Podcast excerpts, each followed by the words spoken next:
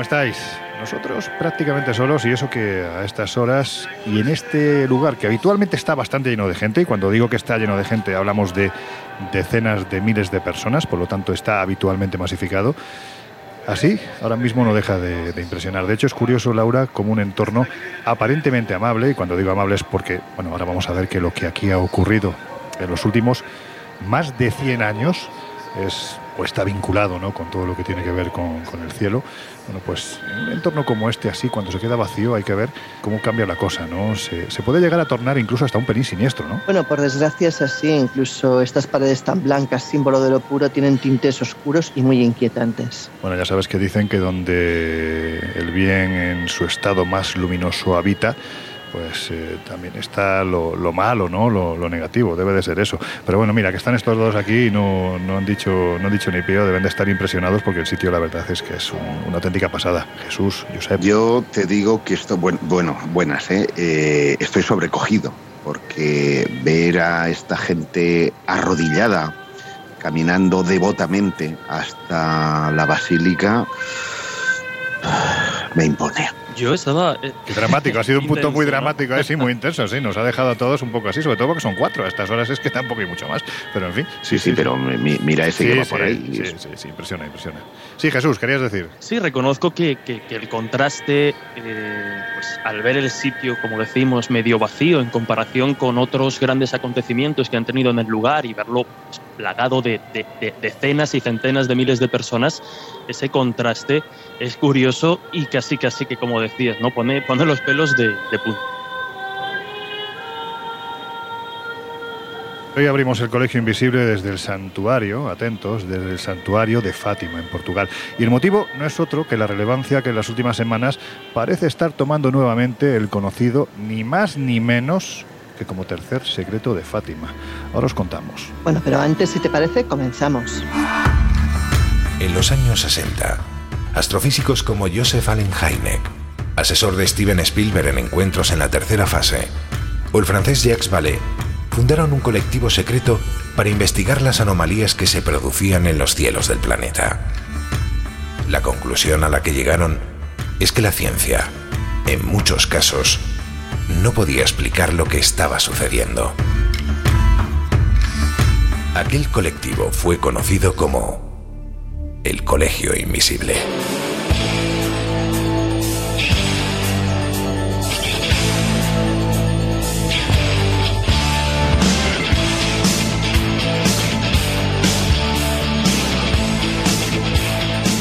El Colegio Invisible, con Lorenzo Fernández Bueno y Laura Falcó en Onda Cero.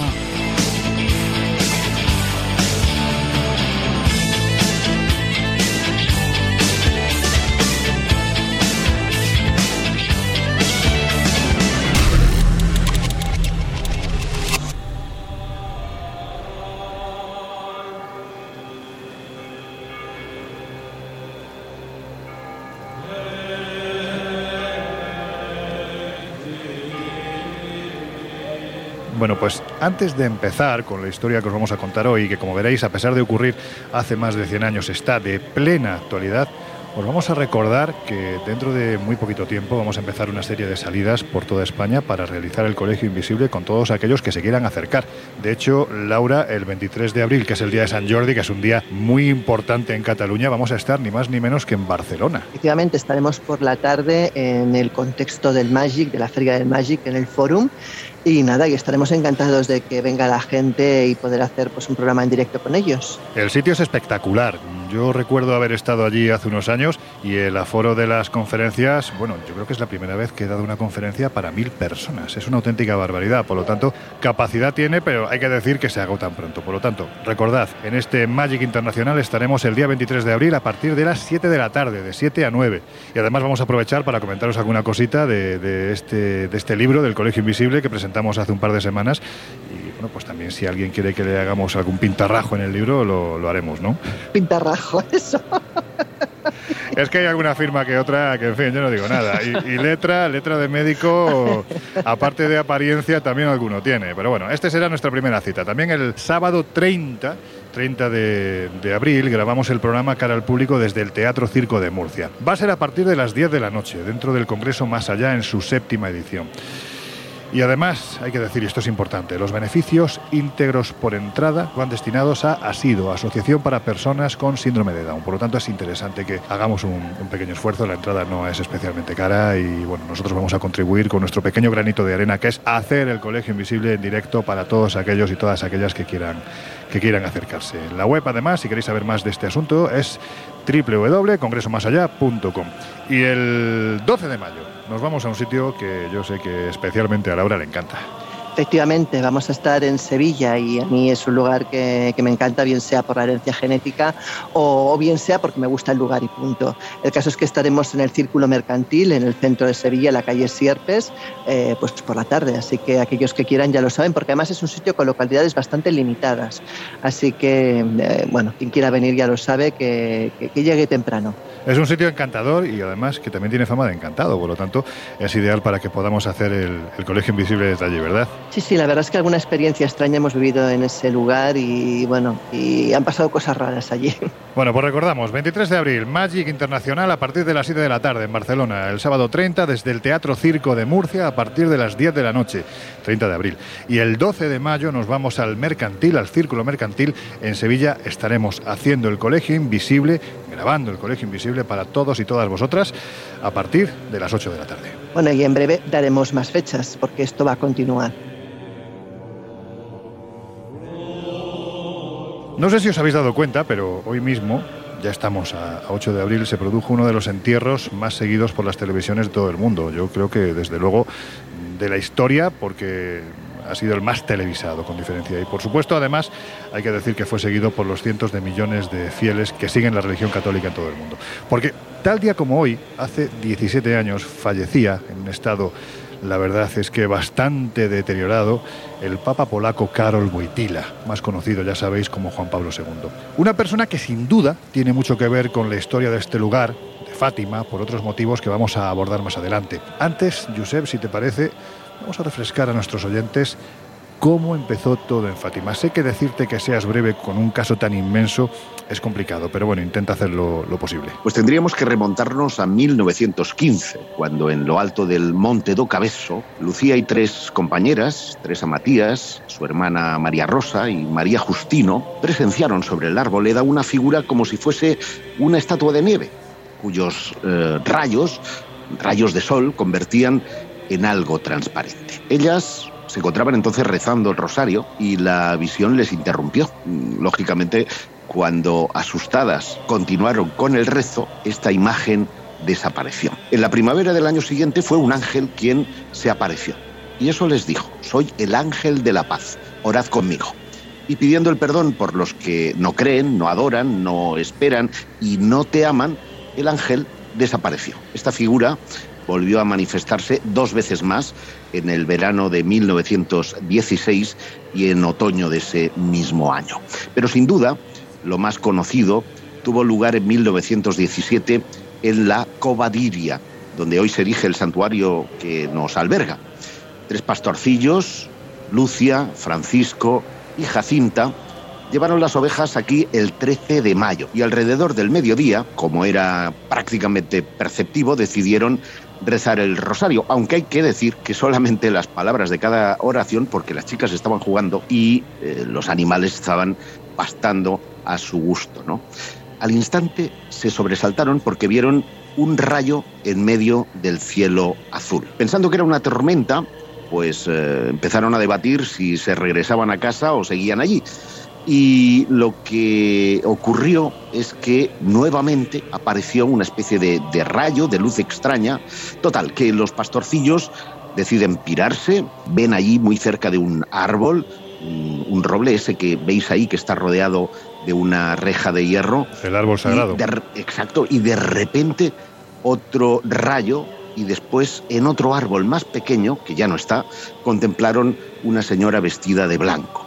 Brillaba más fuerte que el sol, irradiaba unos rayos de luz muy intensos. Esta fue la primera de ocho apariciones, porque hay que decir que aquel ser que la Iglesia eh, en Galicia, en Pontevedra, identificó con la Virgen, les pidió que vinieran a este lugar cada día 13, el del mes siguiente, el siguiente y así sucesivamente para rezar el rosario y aprender a leer. Josep, perdona que te interrumpa. Hay una cosa importante que yo creo que es, mm, valga la redundancia, importante destacar, ¿no? Y es el hecho de que eran unos pastorcillos normales y corrientes. Es decir, estamos hablando de unos chavales que seguramente, o unas chicas también, que seguramente pues no sabían leer ni escribir, que prácticamente su economía era de supervivencia y que cuando ven aquello, pues pues es que se enfrentan a algo que yo entiendo que de primeras ninguno de los pastorcillos dice, anda, mira, se me ha parecido la Virgen. O sea, claro. Bueno, eh, hay que decir que Portugal era un país tremendamente pobre, hmm. que acababa de salir de una revolución propia, que había instalado el laicismo en buena parte del territorio y como territorio rural en el que se encuentra precisamente Fátima, en, el, en, el, eh, en Santarém, en la provincia de Santarém, hmm. pues eh, aquí ya se estaban produciendo, eh, digamos, ciertas, ciertos hechos que todo el mundo relacionaba con los cielos. Y con lo relacionado con los cielos, que no existía ningún otro sustrato, ninguna otra explicación que pudiera dar eh, cabida a, lo que estaba allí ocurriendo. Ya habían videntes en un lugar y en otro que, como ocurrió, por ejemplo, en el Palmar de Troya, pues eh, estaban recibiendo mensajes de los cielos. Bueno, a lo que vamos. Los niños cumplieron esa promesa que le habían dado a la Virgen, de hecho anunciaron más apariciones a sus vecinos, eran todos el mismo día, el día 13, y en los meses de junio y julio y tras la segunda aparición, en junio, los jóvenes contaron que la Virgen les había anunciado a dos de ellos, a Jacinta y a Francisco, que morirían pronto. Y así sucedió. En diciembre del año siguiente, lo que dio credibilidad a aquellas eh, historias. Y bueno, el asunto de las apariciones encontró un apoyo inusitado en el seno de la propia Iglesia portuguesa, que aprovechó la circunstancia para encontrar su espacio en un país laico y aconfesional, como te decía, desde la Revolución. Claro, se veían cositas en los cielos, por lo tanto, por aquel entonces, estamos hablando del año 1917, a nadie se le ocurría pensar que aquello fuera cosa de, ovnis, pero mm, realmente yo, que soy posiblemente el menos ufólogo del grupo, junto con Jesús, pues claro, si atendemos a las descripciones que hicieron estos pastorcillos de cómo era la Virgen de Fátima, que se les apareció, pues la verdad es que era una figura tremendamente marciana, con un traje aparentemente acolchado, con una especie de casco en la cabeza más que pelo, con una luz que refulgía entre sus manos, en fin, era una historia un poquito rara. Pero Laura, si te parece, hablemos un poco de los fenómenos extraños que se produjeron alrededor de las apariciones, porque de lo que no hay duda es de que uno de los fenómenos más espectaculares fue el que se denominó danza de sol o Milagro del Sol. Primero porque fue visto por decenas de miles de personas y segundo porque nunca antes había sucedido algo parecido en un lugar en el que además supuestamente, pues como está diciendo Josep, se estaba apareciendo ni más ni menos que la Virgen. ¿En qué consistió este milagro? Mira, hay que decir que ya de entrada lo primero que ocurrió cuando se apareció la Virgen es que según cuentan los pastorcillos el cielo se ennegreció y empezó a llover a raudales así de golpe y porrazo y además hubo un relámpago bastante llamativo. ¿no? Eso es lo primero que ya impacta, esa especie como de cambio climático que parece asociarse al fenómeno. Pero es que eh, más allá de ese, de ese, momento puntual, que bueno, que puede ser simplemente la llegada de una tormenta, ¿no? Eh, cuentan que una vez eh, la Virgen se aparece, mm, el cielo se abre y el sol empieza a moverse como, según describen, un átomo incesante, que brilla y que además incluso se habla de que coge diferentes tonalidades, diferentes colores. La situación, como te puedes imaginar, pues causó admiración y estupefacción entre los presentes, pero también muchos interrogantes. Bueno, me imagino, Laura, eh, perdona, que alguno también se lo hizo encima, porque claro, una cosa como esa de repente que te pase, no es, no es habitual. Piensa, piensa que además hubo muchas interpretaciones posibles, porque claro, algunos pues que son más escépticos, que no creían tanto en la Virgen, pues evidentemente empiezan a hablar quizás de, pues algo extraterrestre, ¿no? De algún tipo de fenómeno que no tiene nada que ver con la santidad ni con, ni con la Virgen, precisamente. Otros no, otros hablan de la Virgen y empiezan a hablar de un verdadero milagro otros de un posible fenómeno solar que desde luego al tiempo cuando se investiga se desacredita, porque de hecho los científicos eh, cuando estudian el fenómeno no, no encuentran posible justificación científica al movimiento y a la forma en que el proceso se ha desarrollado, de hecho. Y bueno, y además hay que también decir que en aquel momento eh, Lucía, por ejemplo, pide que a Fátima que los enfermos presentes se curen Y de hecho, lo único que le contesta eh, Fátima, en este caso la Virgen, a Lucía, es que solo podrá hacerlo con aquellos que piden perdón por sus pecados. Y de hecho cuenta la historia que hubo mucha gente que después de esta aparición y después de, esta, de, este sol danzante, pues surgió curaciones milagrosas de enfermedades que tenían bastante graves. Así que todo el conjunto, sinceramente, pues llevó a plantearse qué es lo que realmente había ocurrido allí y no hay una explicación ni, ni lógica ni científica al tema. Curioso, curioso. A ver, Jesús, nuestro escéptico de lujo. ¿Y esto del baile del sol, del milagro del sol, qué puede ser? ¿Hablamos de una alucinación colectiva, un fenómeno natural, aunque hay que decir que muy inusual, o estamos hablando de algo divino? Algo extraño, vamos. Bueno, yo no sé si la etiqueta divina es la que aceptaríamos todos los miembros de esta mesa, pero sí parece difícil de explicar como, fenómeno, porque quizás las explicaciones que, ya han surgido y que ahora comentaremos, que se vienen rápidamente a nuestra mente, ¿no? que podría ser la histeria colectiva o cualquier tipo de confusión, parecen descartarse, o por lo menos usando también la misma lógica que trata de, anular el, fenómeno.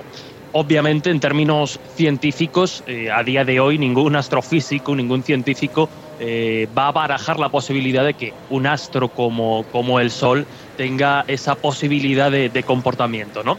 Entre otra cosa porque si, si efectivamente el Sol como tal hubiese bailado, habría sido visible en otras partes del mundo, ¿no? Es un fenómeno que habría sido global. Sin embargo, parece que se limita ya no solo la zona de, de, Fátima, sino algunos kilómetros a la redonda, donde hay testigos también fuera, digamos, de la masificación que afirman haber visto esa. Y, no solo eso, si me permites, Jesús, no solamente eso, es que de hecho lo que se afirma también es que si el Sol hubiera hecho semejante movimiento, las consecuencias físicas para la Tierra hubieran sido catastróficas. Efectivamente, partiendo de, de esa base, justo. También está, bueno, pues la, posibilidad, ¿no? De que muchas personas eh, hubiesen sido afectadas por algún tipo de, efecto óptico producto de una exposición larga al, sol y eso hubiese generado esa, esa sensación.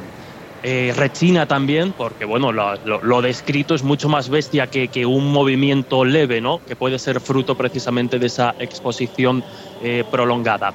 Y luego ya quizá como, como, como, tercera posible explicación, ahora comentamos otras, estaría pues eh, lógicamente la, la, sugestión ¿no? o la histeria colectiva de quienes asistiendo al lugar con la intención de ver algo vamos a decir, milagroso, algo extraordinario, pues efectivamente en un ambiente de, mucha sugestión, de mucha fe, de repente puedan ser víctimas de, un efecto producido por su propia, por su propia mente y por la propia 100.000 personas. Claro, claro, es que son muchas. algún escéptico habrá, algún. Es que son muchas personas, eh, arrastrar, ¿eh? Yo hoy levanto, levanto las manos, yo hoy me, pongo como mero, como mero heraldo de estas hipótesis. Reconozco. qué cobarde.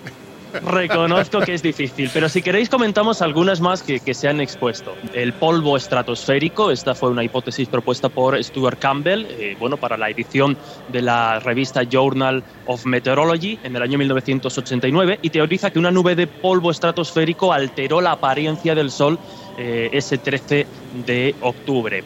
El hecho, bueno, de que no todos lo vieran, de que se tratase, como decíamos, de un fenómeno regional, hay quien ha hablado, ya lo adelantabais, de que pudo tratarse de un fenómeno ufológico, de un objeto eh, volante no identificado, y hay quienes incluso, eh, como Lisa Suebel, que bueno, también escribió un artículo relacionado con las formas sobrenaturales del, del fenómeno del Sol, hablaba de que no se trataba de un fenómeno divino, sino que más bien ella lo interpretaba como un caso de eh, percepción extrasensorial, es decir, que en reuniones de este tipo se acumula tal concentración de, a, la, hora de ver este tipo de fenómenos que pudo generarse algún tipo de, eh, de fenómeno extrasensorial. Se habló también de un falso sol, es un fenómeno conocido en astronomía como Fargelion o, falso sol, que sería, bueno, pues una especie de reflexión, refracción de la solar que, bueno, por numerosos cristalitos de hielo que se componen entre las nubes, podría haber generado esa, esa sensación. Luego una que no tiene mucho sentido, y si queréis ya para terminar, que es la de que se tratase de algún tipo de eclipse, algo que, insisto, no tiene mucho sentido porque habría sido detectado probablemente por otros astrónomos ¿no? en, el, en el globo. Bueno, fuera lo que fuese, lo cierto es que estamos hablando de más de 100.000 personas, según las crónicas, seguramente un poquitín exageradas, ¿no? Pero sean 60, 70, 80 mil, estamos hablando de mucha gente que, como decía Josep, ahí habría de todo, ¿no? Desde creyentes muy creyentes a escépticos muy escépticos, y sin embargo parece que todo el mundo al menos algo vio.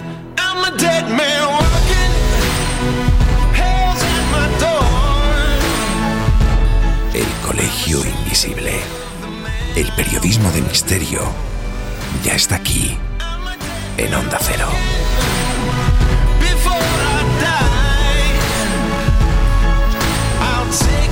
all I can into the night and kill till I die.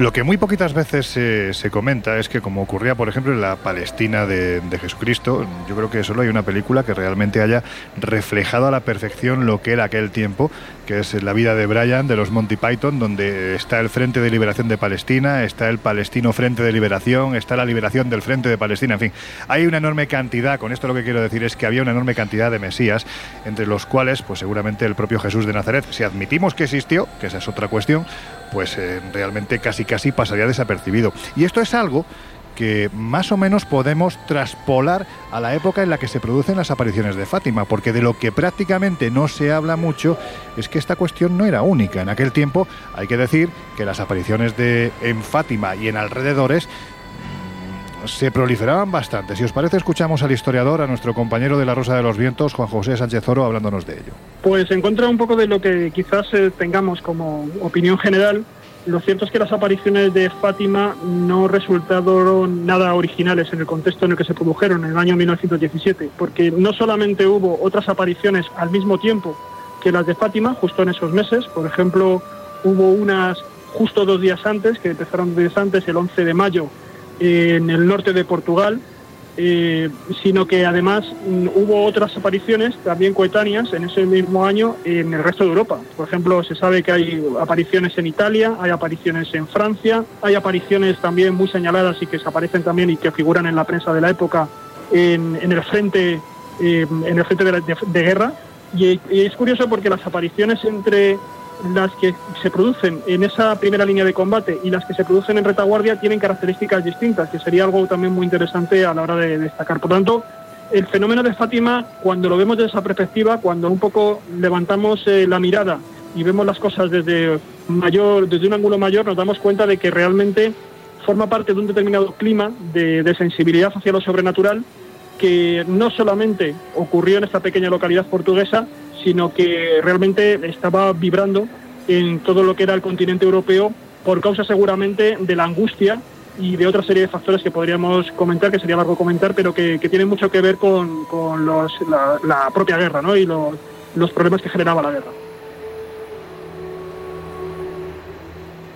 Claro, aquí la cuestión es, Laura, hasta qué punto estos movimientos no eran precisamente alentados por la Iglesia y, también por la política ¿no? de esta parte de Europa, a la que en cierto modo podemos decir que interesaba mucho que se creasen este tipo de movimientos ultraortodoxos a la vista de lo que estaba ocurriendo precisamente en la otra parte de Europa, en el este, concretamente en lo que era la, Rusia soviética. Y nos acercamos ahora sí por primera vez a Rusia. Pensemos que pues en el año 1917 llegaba a Rusia lo que era la revolución. Los soviets, obreros, campesinos y soldados se hacen con el poder, reparten tierras y dejan de participar en la Primera Guerra Mundial. Por tanto, por todo el territorio los trabajadores empiezan a hacer oír su voz eh, como apoyo precisamente a la revolución socialista en uno de los países más importantes y con mayor extensión eh, demográfica. La historia cuenta que, de hecho, la Virgen hizo sus apariciones, entre otras cosas, para demonizar esta revolución rusa y al comunismo.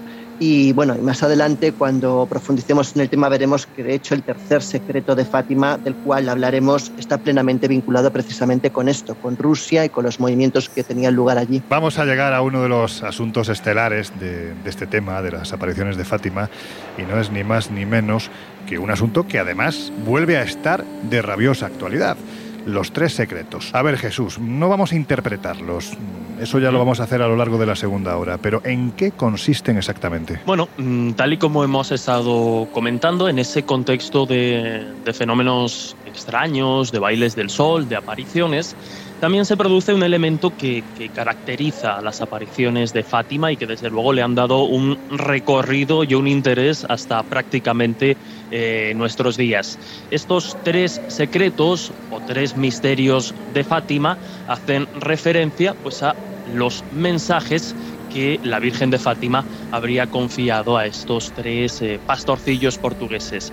Eh, los visionarios afirman que la Virgen María les habría confiado estos tres secretos en formas de profecía allá, allá por el 13 de mayo de 1917 y lo curioso es que, bueno, pues estos textos, estos mensajes, sobre todo quizá el más polémico, el más famoso, el que más recorrido ha tenido, que sería el tercer secreto de Fátima, ahora lo, lo comentaremos, dos de ellos, los dos primeros, se revelan en 1941 en un documento escrito por por Lucía para ayudar precisamente a la canonización de los otros eh, protagonistas de esta historia, de, sus primos.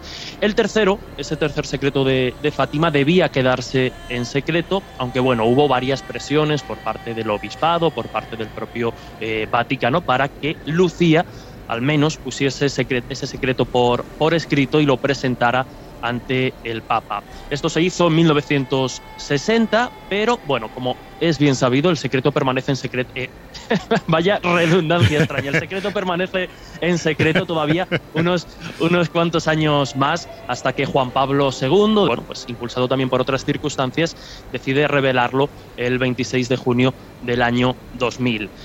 Si queréis, vamos un poquito con esos eh, textos. Leemos además eh, textualmente lo que, lo que nos podemos encontrar. El primer secreto que según las interpretaciones, aunque ahora entremos más a detalle, haría referencia precisamente a la visión del infierno. En, eso, en ese texto, en ese mensaje, se habla de nubes de humo, de chispas en los grandes incendios que caen del cielo. El segundo misterio, el segundo secreto, ya incluía instrucciones de cómo salvar las almas de este primer infierno que ya hemos dicho y además reconvertir al mundo a la cristiandad. Aquí ya nos encontramos eh, ligeras referencias que después analizaremos a Rusia porque este mensaje afirmaba que Rusia debía congregarse al corazón inmaculado. Y después veremos que esto tiene eh, mucha actualidad. Y debido a la demora, pues el tercer secreto, como, como ya es bien sabido, generó múltiples interpretaciones, variadas hipótesis en función de lo que podía contener y a lo que podría hacer eh, referencia.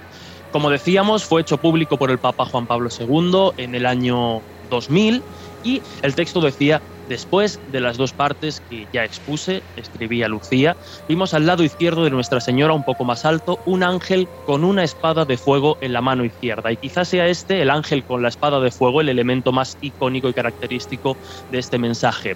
Al centellear despedía llamas que parecía iban a incendiar el mundo, pero se apagaban con el contacto del brillo que de la mano derecha expedía Nuestra Señora a su encuentro. El ángel, apuntando con la mano derecha hacia la tierra, con voz fuerte decía, penitencia, penitencia, penitencia. Jesús, lo vamos a dejar ahí en penitencia, penitencia, penitencia, que alguno y alguna deberían de, de, hacer un poco de caso de lo que es, en fin, hoy en día a la vista de cómo están los tiempos. Pero antes de dejaros en manos de nuestros compañeros de los servicios informativos de Onda Cero, Escuchad lo que viene a continuación, porque tiene mucho que ver estamos viendo que hay mucho secreto, bueno, pues precisamente tiene que ver con los secretos de Fátima, con la situación actual y con una noticia que hace apenas tres semanas ha salido del Vaticano y una vez más se sirve de estos secretos, bueno, pues como un intento de, inclinar la balanza.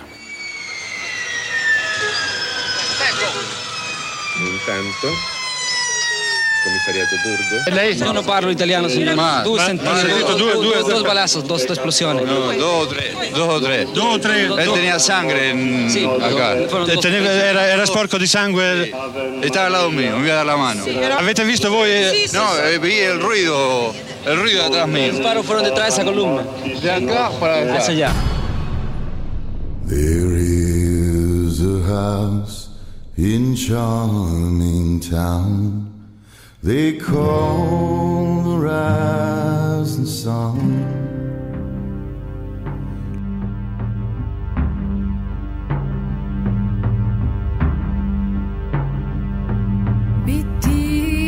en morgon inan suolen no brand inan foglana gla de has entrado en el colegio invisible con laura falcon y Lorenzo Fernández Bueno.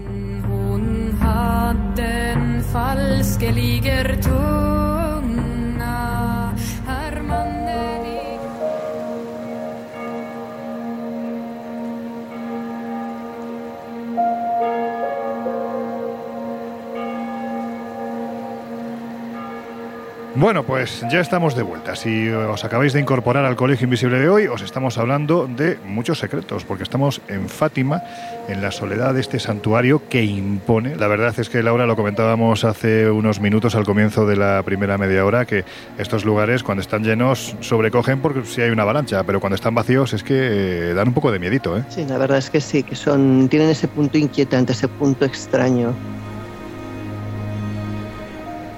Bueno, pues antes de dejar paso a nuestros queridos compañeros de los servicios informativos, habéis podido escuchar las declaraciones de los testigos directos de uno de los atentados más importantes, pues vamos a decirlo así, uno de los más importantes de la historia, el cometido el 13 de mayo de 1981 en una plaza de San Pedro que estaba literalmente abarrotada, ni más ni menos que contra Juan Pablo II.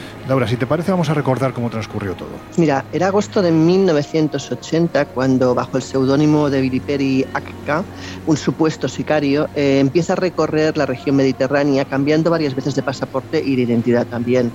Entra en Roma el 10 de mayo del 81, proveniente desde Milán, y allí se encuentra con tres supuestos cómplices, un turco y dos búlgaros.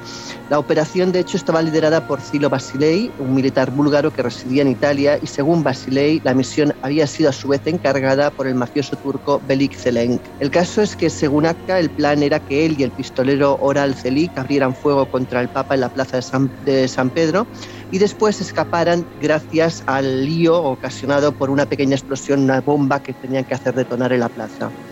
Bueno, cuando el Papa pasa, de hecho, Azka le dispara varias veces, generando pues un griterío, como os podéis imaginar, alucinante, ¿no? La gente está asustada, la gente se tira al suelo, él utiliza, de hecho, una semiautomática en calibre 9 milímetros, y según cuentan los testigos, eh, pues eh, hubo una monja y algunos otros personajes que estaban en aquel momento en la plaza que impiden que pueda seguir disparando y que pueda escapar. Él es atrapado y de hecho lo hace el jefe de seguridad del cuerpo de gendarmería de la Ciudad del Vaticano, y Juan Pablo II es alcanzado por cuatro balas, dos de las cuales se alojan en su estómago, otra en el brazo derecho y la última en la mano izquierda.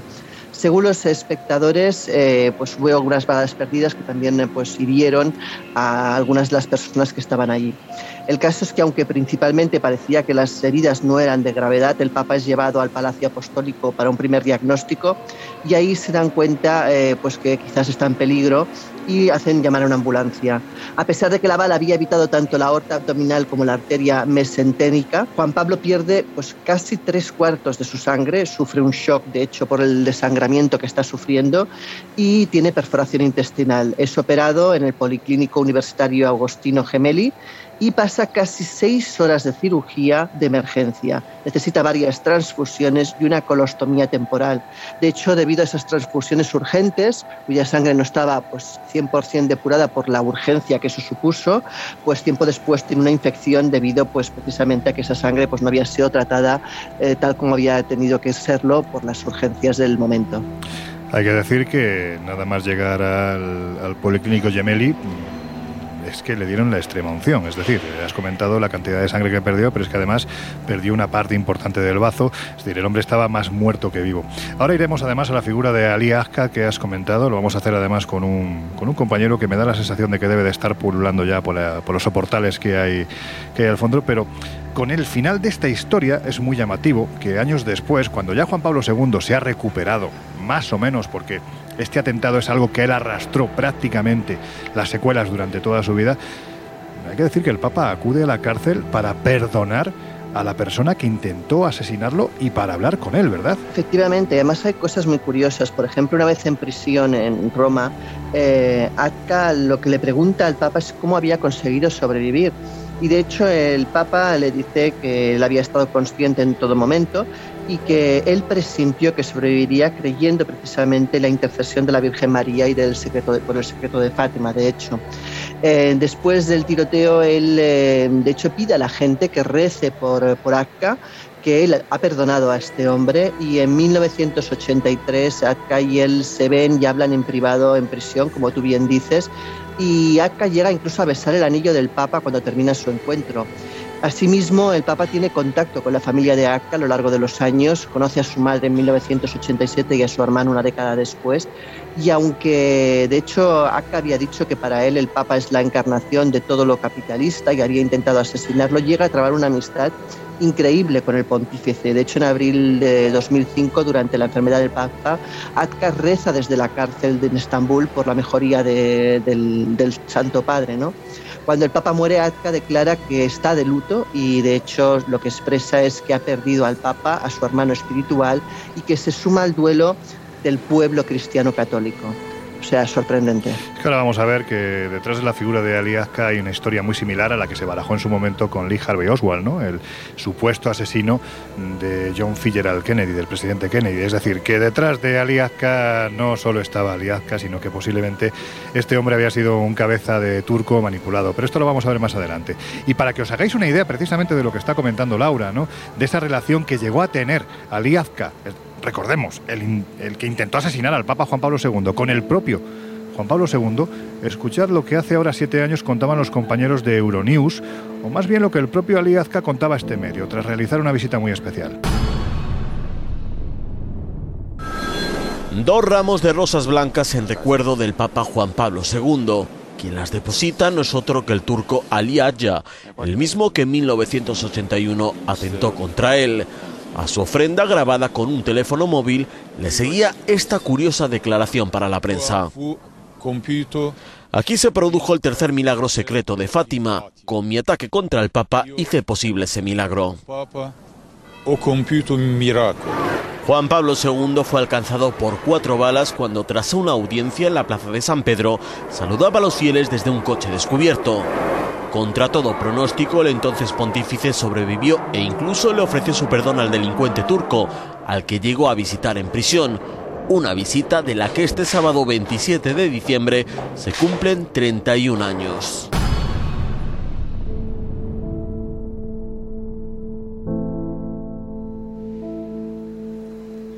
El tercer secreto de Fátima, Josep. Parece que, bueno, pues que este hombre lo tenía bastante claro vamos si te parece a cómo fueron liberados los tres secretos, los tres secretos de Fátima y lo más importante, a la interpretación que se dio a los mismos. Bueno, pues eh, efectivamente los dos primeros, eh, como ya adelantó antes eh, Jesús, fueron conocidos en 1941 de la propia pluma de Lucia dos Santos, pero tuvimos que esperar 100 años. Perdona, Josep, eh, estamos diciendo Lucia, Lucía, o sea, ¿realmente se pronuncia Lucia o es que eres así de paleto? En, portugués es Lucia. Ah, es Lucia, entonces el paleto soy yo. Entonces el paleto soy no. yo. Sí, yo también, tenía la duda. Si quieres castellanizarlo, podemos llamarla Lucía. pero es para no confundir a los oyentes. Siempre me han, como yo me llamo Josep y no José, pues yo a ella le llama Lucia, que es como se, como se dice en portugués. Bueno, a ti te llaman hasta Joseph, o sea, te he oído de todo. Sí, también es verdad. también es verdad.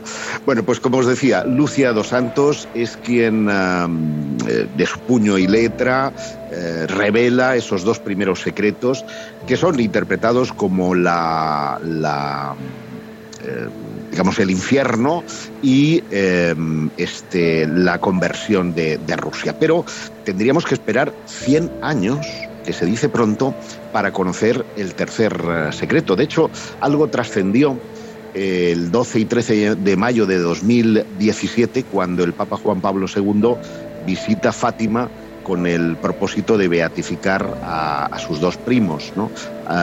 y ahí es donde se filtra parte de ese tercer eh, secreto que también había sido escrito en 1941, pero que sin embargo eh, había permanecido eh, oculto eh, de, los, de los ojos profanos, porque hay que decir que algunos papas sí quisieron conocerlos. Y digo algunos porque, por ejemplo, recuerdo que Pablo VI, que visitó Fátima, fue, Pablo VI fue un papa muy devoto de la Virgen, acudió al santuario de Fátima, porque hay que decir, que no lo hemos dicho aún, que es uno de los santuarios reconocidos por el Vaticano como que allí hubo un fenómeno sobrenatural, eh, como que esas apariciones eh, son reconocidas y cuando eh, el arzobispo portugués le propuso que hablara con Lucía Santos, él se mostró consternado y no preparado para conocer el contenido de ese, de ese tercer secreto. Y insisto, es el 26 de junio del año 2000 cuando finalmente se revela ese tercer secreto que eh, es un secreto complejo. A mí yo tengo que decir que me decepcionó, mm, porque claro, em, esperar 100 años para tener un mensaje tan críptico como que un ángel con una espada de fuego que está junto a la Virgen María, grita penitence, penitence, penitence. Lo digo en francés porque, si recuerdas, Loren, y tú lo conoces muy bien, en Francia hay un pueblecito llamado Rennes-le-Château, donde la Virgen decía penitence, penitence, penitence. Es decir, no estaba diciendo nada nuevo en, en, esa época y en ese Te digo más, es una frase también, si la analizamos desde el punto de vista religioso, cuidado, también es muy pagana, ¿no? Recordemos a los dulcinistas que estaban considerados por la Inquisición, bueno, pues como lo peor de lo peor, de hecho muchos de ellos fueron quemados en la hoguera y su frase favorita era penitencia, penitencia, penitencia. Si no habéis visto el nombre de la rosa, eh, ahí hay uno de los personajes, que es un personaje bastante contrahecho, que es precisamente un dulcinista y que está todo el día penitencia, penitencia, en fin, ya está, dejo ahí el punto. Pero sin duda, lo más mm, complejo del tercer mensaje es lo que viene a continuación, porque Lucia habla de que vieron una inmensa luz y a un obispo vestido de blanco, que ellos presentían que era el Santo Padre. Y de ahí la relación con Juan Pablo Eh, porque según su visión sube a una montaña empinada, en esa montaña, en la cumbre, hay una gran cruz y antes de llegar a ella atraviesa una ciudad medio en ruinas y con paso vacilante va rezando ante los cadáveres que va encontrando a su paso y de, rodillas a esa gran cruz es muerto, dice textualmente, por un grupo de soldados que le dispararon varios tiros de armas de fuego y una flecha. Y claro, la única relación, y esto no lo ha dicho Laura, de sus visitas, y además ha trascendido a la prensa, hmm. es que Ali Akta afirmó que la Unión Soviética había estado detrás del intento de asesinato. Que fueron ellos quienes lo planearon, que le querían muerto. Y esto da una nueva perspectiva al mensaje. Pero no me cuentes mucho de ese tema, ¿eh? que tenemos a una pues persona, claro, es que tenemos a un personaje que, bueno, eh, no voy a decir nada más, no vamos a hacer spoiler, pero que nos va a hablar de, de este asunto.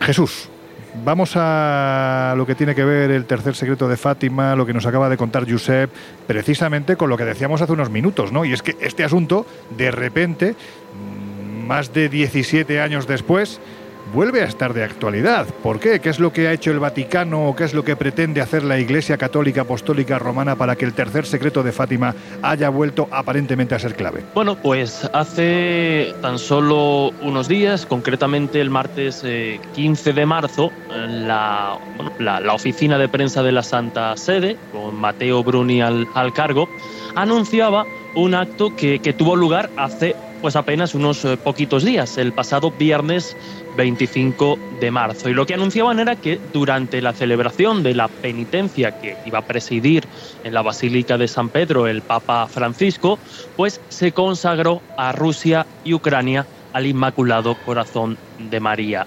Un acto además en el que también pues eh, la misma eh, el mismo cardenal Konrad Krajewski, yo no sé si lo pronuncio muy bien, que es limosnero pontificio, pues también eh, se realizó a su vez en, eh, en Fátima. Limosnero de limosna, no de limonero. No, no, claro. Oye, también puede, ser, también puede ser el limonero pontificio, allí hay muchos cargos. limosnero, limosnero, de, como decía Josep, de, de limosna. Bueno, esta consagración, como ya pueden prácticamente intuir los, los invisibles esta consagración de Rusia a, la, bueno, al Inmaculado Corazón, a la Santísima Virgen en Fátima, eh, nos relaciona pues directamente con estos eh, textos ¿no? que, que aparecen en esos secretos de Fátima. La solicitud de consagrar a Rusia pues iba acompañada en su momento de una amenaza o una advertencia que, bueno, iba precedida de todo lo que hemos comentado, la Revolución Rusa en su momento, 1917, y que ahora pues directamente nos vuelve a conectar ¿no? con ese país y con todo el conflicto que, que nos tiene con el corazón en un puño. Y es que tal y como ya hemos eh, reseñado, pues en esos secretos, eh, si os parece, os leo ese fragmento concreto que, que cita Rusia, decía, cuando vean una noche alumbrada por una luz desconocida, sepan que es la gran señal que les da Dios de que Él va a castigar al mundo por sus crímenes, por medio de la guerra, el hambre y las, y las persecuciones a la Iglesia y al Santo Padre. Para impedirla, vendría a pedir la consagración de Rusia a mi inmaculado corazón y a la comunión reparadora en los primeros sábados. Si atendieran a mis pedidos, Rusia se convertirá y tendrán paz. Si no, esparcirá sus errores por el mundo, promoviendo guerras y persecuciones a la Iglesia. Los buenos serán martirizados, el Santo Padre tendrá mucho que sufrir, varias naciones serán aniquiladas y por fin mi corazón inmaculado triunfará. El Santo Padre terminaba ese mensaje, me consagrará, decía la Virgen de Fátima, a Rusia, que se convertirá y será concedido al mundo algún tiempo de paz.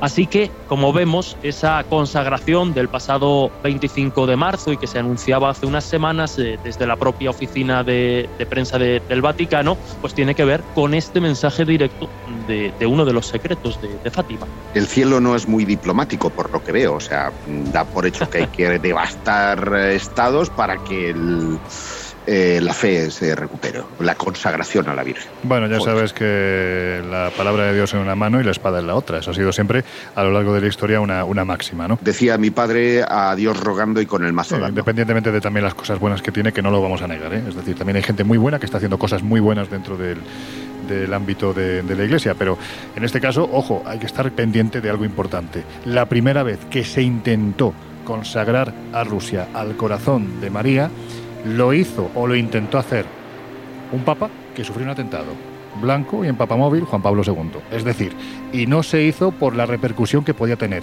¿Cuál era? Pues ni más ni menos que iniciar la Tercera Guerra Mundial. No es una cuestión para tomarse la coña. Por eso yo creo que lo mejor llegados a este punto es que dejemos reflexionando a nuestros y a nuestras queridas invisibles unos minutos, que escuchemos una de nuestras músicas esenciales. Y Laura, si te parece, tú y yo nos vamos a acercar a aquellos soportales porque me da la sensación de que ya hay alguien esperándonos y no es precisamente la Virgen de Fátima. Pues venga, vamos para allí. Man gone and where all the gods? Where's streetwise Hercules to fight the rising odds? Isn't there a white knight upon a fiery steed? El Colegio Invisible, los jueves de una y media a tres de la madrugada en Onda Cero.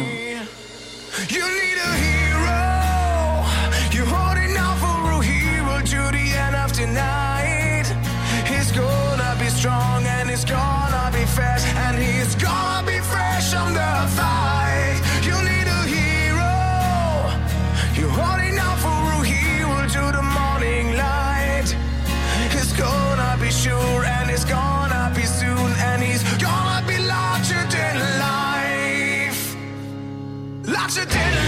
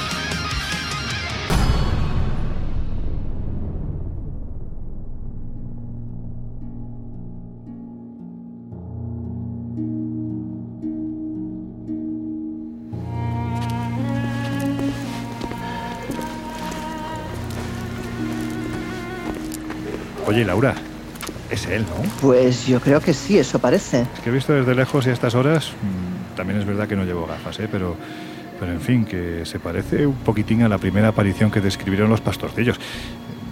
Recuerdas, ¿no? Ese ser con escafandra, con la bola de luz entre las manos, bajito, en fin. Lo que, Hombre, no, a ve- ver, lo que no ves es la luz. A ver, bajito es, pero ni tiene pinta de virgen ni de llevar escafandra. Y yo creo que sí, que es Miguel. Miguel, ¿qué pasa, hombre? ¿Cómo estás? Muy buenas. Bueno, yo creo que mi único parecido con, con esa aparición es que era calva. Yo también. yo creo, creo que esa es la, la principal vinculación. Por lo demás, creo que lo de Virgen poco. Bueno, mira, eh, te hemos visto por aquí que, estabas muy relajado. A ver, esto es mentira, ¿no? Lógicamente nosotros hemos quedado con Miguel aquí, no, no lo hemos encontrado por casualidad, aunque podría ser, porque este hombre ahora como está, va por libre, ¿no? Haciendo investigaciones, pues tampoco sería raro encontrárselo aquí en Fátima. Pero bueno, te puedes imaginar que hemos estado abordando con Giuseppe y con Jesús, que mira, allí parece que están, están discutiendo, ¿no? Bueno, estamos hablando de la historia de las apariciones de Fátima y bueno, hemos ido rotando, yo creo que se ha visto perfectamente cómo hemos ido cerrando el círculo desde la parte más religiosa hasta la parte política, que también es importante en esto, ¿no? Y claro, la primera pregunta que me viene a la cabeza es si desde tu punto de vista el atentado contra Juan Pablo II fue casual, y me refiero al día en el que se produjo. No, no parece que haya sido casual.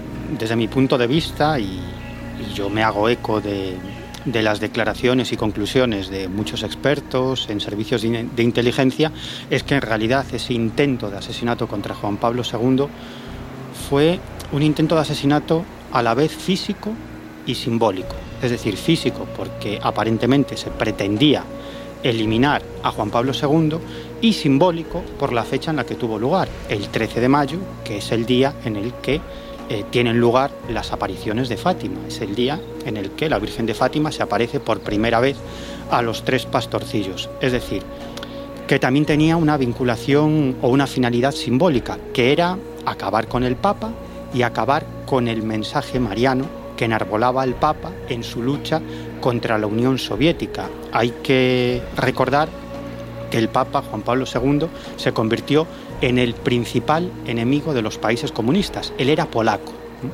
Y en Polonia eh, existía un sindicato de inspiración católica, que era el sindicato Solidaridad, liderado por Lech Walesa. Era un sindicato que no controlaba el gobierno comunista polaco, era el único sindicato libre del telón de acero. Y, y Polonia era el naipe más débil de todos los naipes que conformaban el telón de acero. Como Y- casi siempre. como casi siempre. Y la CIA, lo que pensaba los Estados Unidos y los poderes occidentales es que si se lograba doblegar a Polonia, finalmente esa carta se convertiría en la primera de un castillo de naipes que acabaría terminando con el telón de acero y con la Unión Soviética. Y en, y en ese plan, en esa estrategia, ocupaba un papel fundamental Juan Pablo II. ¿Y Juan Pablo II qué enarbolaba? Bueno, pues directamente el segundo mensaje de Fátima, cuando la Virgen les pide a los tres niños videntes que el Papa de, de Roma consagre a Rusia al corazón sagrado de María. Es Casi nada. Casi nada, ¿no? Y de hecho, en ese segundo mensaje podemos leer que, que si eso no se hace, en ese caso Rusia esparcirá los errores por el mundo, promoviendo guerras y persecuciones a la Iglesia, Mm. los buenos serán martirizados, el Santo Padre tendrá mucho que sufrir y varias naciones serán aniquiladas. Sin embargo, si el Papa consagra a Rusia al Sagrado Corazón de María, entonces llegará al mundo una era de paz y Rusia no esparcirá sus errores por el mundo. Antes de continuar con todo lo que rodeó a este atentado y la figura de Ali Akka, si os parece, podemos ahondar en los motivos que llevaron a ello, porque todo parece empezar cuando Juan Pablo II llega a un acuerdo de colaboración con la CIA. ¿Qué ocurre entonces? Bueno, en primer lugar tenemos que recordar quién era Juan Pablo II. Él eh, es polaco, nació en Polonia y él sufrió en propias carnes dos represiones. La represión del nazismo, en primer lugar, y luego la represión del comunismo soviético. Vamos, lo mejor de lo mejor. Lo mejor de lo mejor. De hecho, él eh, ocupó un cargo muy relevante en su país en una época muy convulsa. Entre los años 1964 y 1978 él fue arzobispo de Cracovia. Luego, en 1978, en ese año es elegido papa y ocupa el cargo hasta su muerte en el año 2005. Pues bien, al poco tiempo de ocupar el trono de San Pedro, no llevaba ni un mes en el cargo, estamos hablando del mes de noviembre del año 1978, recibe una visita, la visita del jefe de la estación de la CIA en Italia. Y este hombre le propone un pacto, eh, una colaboración entre el Vaticano y la CIA para luchar contra el comunismo, contra el poder de la Unión Soviética. El Papa dijo que lo meditaría. Y un par de semanas después tiene lugar una nueva reunión en la cual Juan Pablo II acepta esa colaboración. De hecho, a partir de ese momento, Juan Pablo II está mm, en contacto directo con la CIA prácticamente todos los días. Esta colaboración llegó hasta unos años eh, antes de su muerte, cuando él se sintió traicionado por la CIA, pero de mm. eso hablaremos posteriormente. En realidad, ¿qué es lo que pretendía la CIA? Bueno, manejar la política exterior del Vaticano y sobre todo manejar la poderosa figura que era Juan Pablo II. La CIA y el Vaticano en colaboración protegieron, financiaron y apoyaron al sindicato Solidaridad de Polonia, que además su nombre proviene de una encíclica del propio Juan Pablo II, y el propio Juan Pablo II dio el permiso, el placet, para que Lech Walesa le pudiera pudiera bautizar su movimiento mm. precisamente con ese nombre, con el de Solidaridad. Y como decía, era el único sindicato independiente del Pacto de Varsovia y además de inspiración católica. El Papa hablaba directamente con Lech Walesa, lo llamaba prácticamente todos los días, pero no para recibir información, porque los dos daban por hecho que el teléfono de Lex Valesa estaba intervenido. Simplemente quería darle su apoyo moral. En realidad, la información de lo que pasaba en Polonia la recibía el Papa a través de la CIA. De hecho, se, se vinculó incluso con varios analistas de la CIA. La finalidad, ¿cuál era? Lo que dije antes. La CIA pensaba que si caía Polonia, caía la Unión Soviética. Y de hecho, la Unión Soviética estaba convencida de que la elección de Juan Pablo II había sido una operación dentro del Vaticano de la CIA y el BND alemán, el Servicio Secreto Alemán. Oye, Miguel, hay que decir que, que, bueno, pues que esto de consagrar a Rusia al corazón de María, como pretende o como parece ser que ya ha hecho el Papa Bergoglio, el Papa Francisco, no es nuevo. Quiero decir que ya Juan Pablo II intentó en su momento hacerlo, pero al parecer fue la propia CIA, ya que estamos hablando de ella, quien le paró los pies. ¿Por qué? Efectivamente, fueron varios papas los que intentaron hacer realidad el segundo secreto de Fátima, eso de consagrar Rusia al Inmaculado o Sagrado Corazón de María, pero mmm, ninguno se, se atrevió. Sin embargo, Juan Pablo II tomó la decisión de acatar ese segundo secreto de la Virgen de Fátima. Es cierto que algunos papas anteriores lo hicieron, pero de forma indirecta, mm, haciendo una consagración mundial, pero sin nombrar en ningún momento a los países del Este ni a la Unión Soviética. En el año 1982, durante una visita del Papa al santuario de Fátima, decidió hacer lo que había ordenado la, Virgen. Sin embargo, la CIA le pidió que por favor no lo hiciera en ese momento, porque el mundo estaba en una situación muy delicada y la Unión Soviética, los Estados Unidos estaban al borde de una guerra nuclear. Por lo tanto, cualquier conflicto diplomático podría encender la mecha y las consecuencias pues podrían ser absolutamente impensables, ¿no? Por lo tanto, al final el Papa acató esas órdenes y no lo hizo.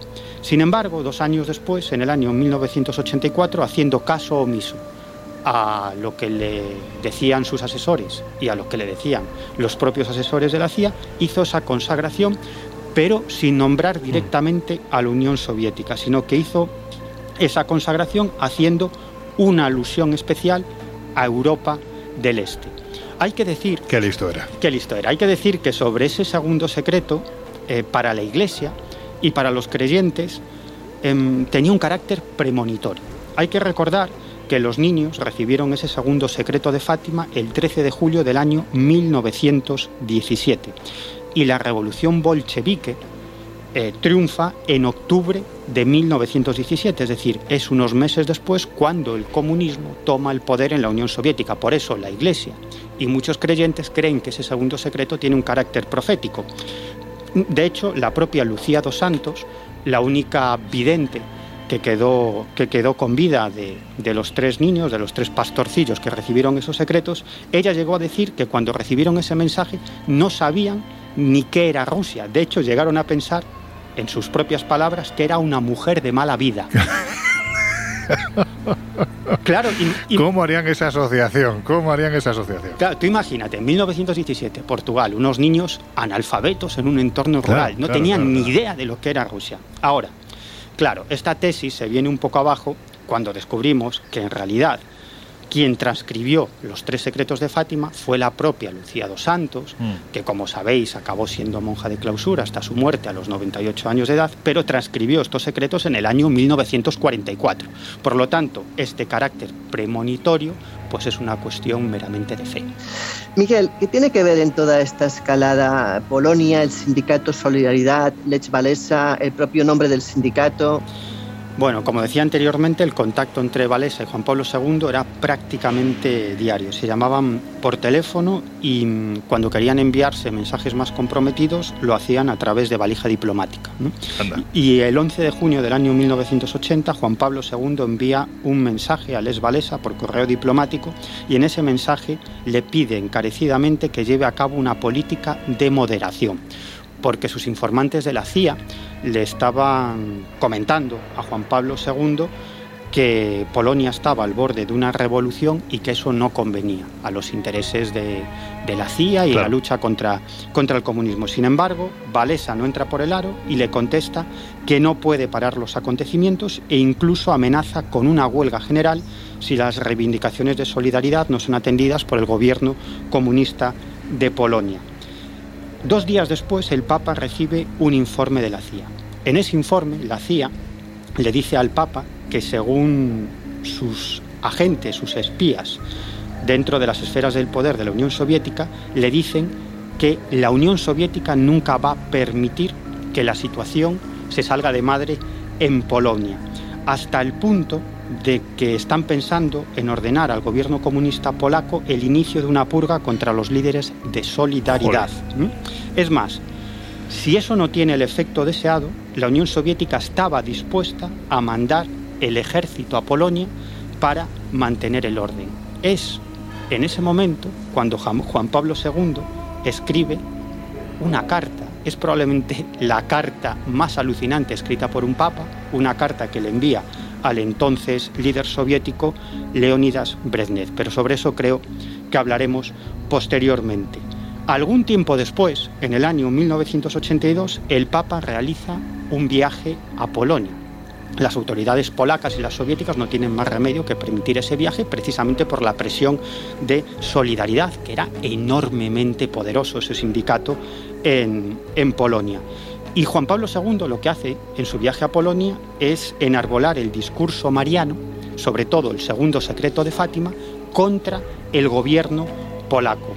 De hecho, en el santuario de la Virgen Negra, en la localidad polaca de Zetechchowa, Juan Pablo II ofrece una misa para un millón de personas.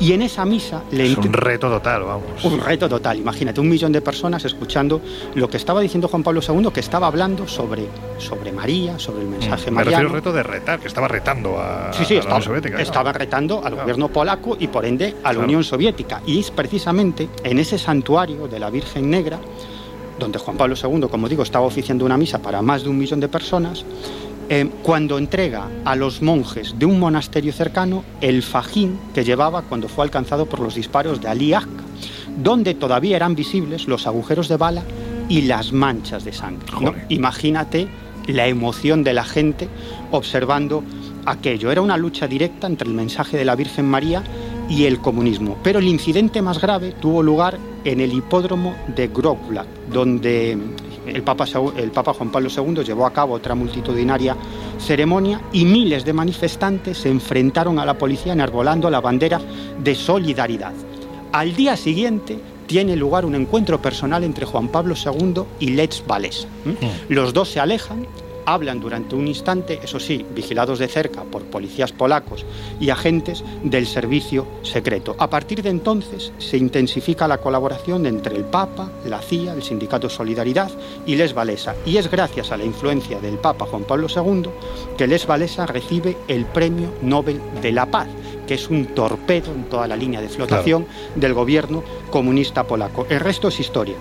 La debilidad del gobierno polaco ante solidaridad genera que reformistas y, oposi y, opositores de los gobiernos o a los gobiernos de otros países comunistas, incluida la URSS, alcen su voz e incluso lleguen a ocupar puestos de relevancia política, es decir, que esos reformistas, incluso opositores, llegan a ocupar puestos muy importantes dentro de la estructura de los países del telón de acero. Es cuando llega al poder Mikhail Gorbachev mm. lo que a la postre acabaría causando el desplome del telón de acero. ¿Qué pasa con Lech Walesa?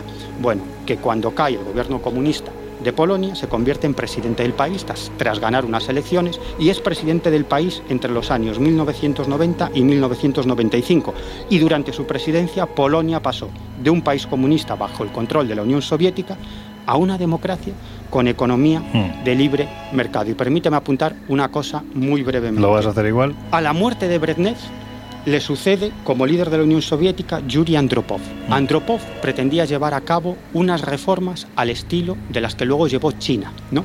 Es decir, un régimen dictatorial comunista, sí. pero unas reformas económicas.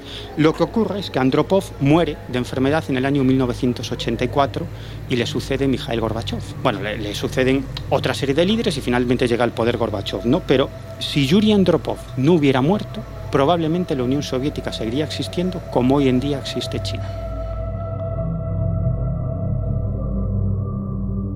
Laura, ¿te has dado cuenta de que, como sabe que nos queda muy poquito tiempo, ya directamente él se hace las preguntas? Sí, no, no, sí, sí es tremendo. Si tú le dejas, yo creo que hace el programa el solo. Sí, sí, sí. Bueno, pues nos queda poquito tiempo, vale. Miguel, así que vamos a intentar vale. acelerar porque además todavía quedan, yo creo que contenidos muy interesantes.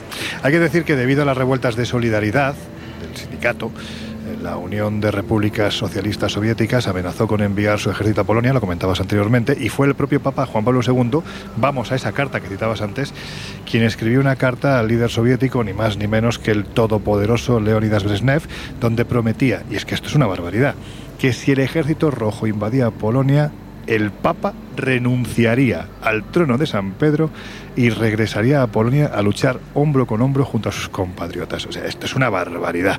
Bueno, pues hay que decir que gracias a esta misiva y después de semanas de gestiones diplomáticas al más altísimo nivel, se firmó un acuerdo entre el sindicato Solidaridad y el gobierno polaco, lo que, bueno, pues desactivó la terrible crisis que estaba amenazando al país. Pero era evidente que para Brezhnev, el Papa, se había convertido en algo así como el enemigo público número uno. Y llega el 13 de mayo de 1981, que como ya sabéis, es el mismo día en que tiene lugar la primera aparición de la Virgen de Fátima a los pastorcillos y es el, el día cuando el terrorista, eh, el decimos supuesto terrorista, bueno, terrorista, no, no, porque terrorista. atentó, atentó. Terrorista. Aliasca intenta asesinar a Juan Pablo II en la plaza de San Pedro, en un intento, bueno, pues como ya ha dicho Miguel, de magnicidio físico y simbólico al mismo tiempo. Los responsables pretendían matar al Papa, pero también el mensaje de Fátima que utilizaba para cargar contra el comunismo y la URSS. Y al salir malherido, Juan Pablo II acaba convencido de que la Virgen le ha salvado. Y entonces, ¿qué es lo que ocurre, amigo?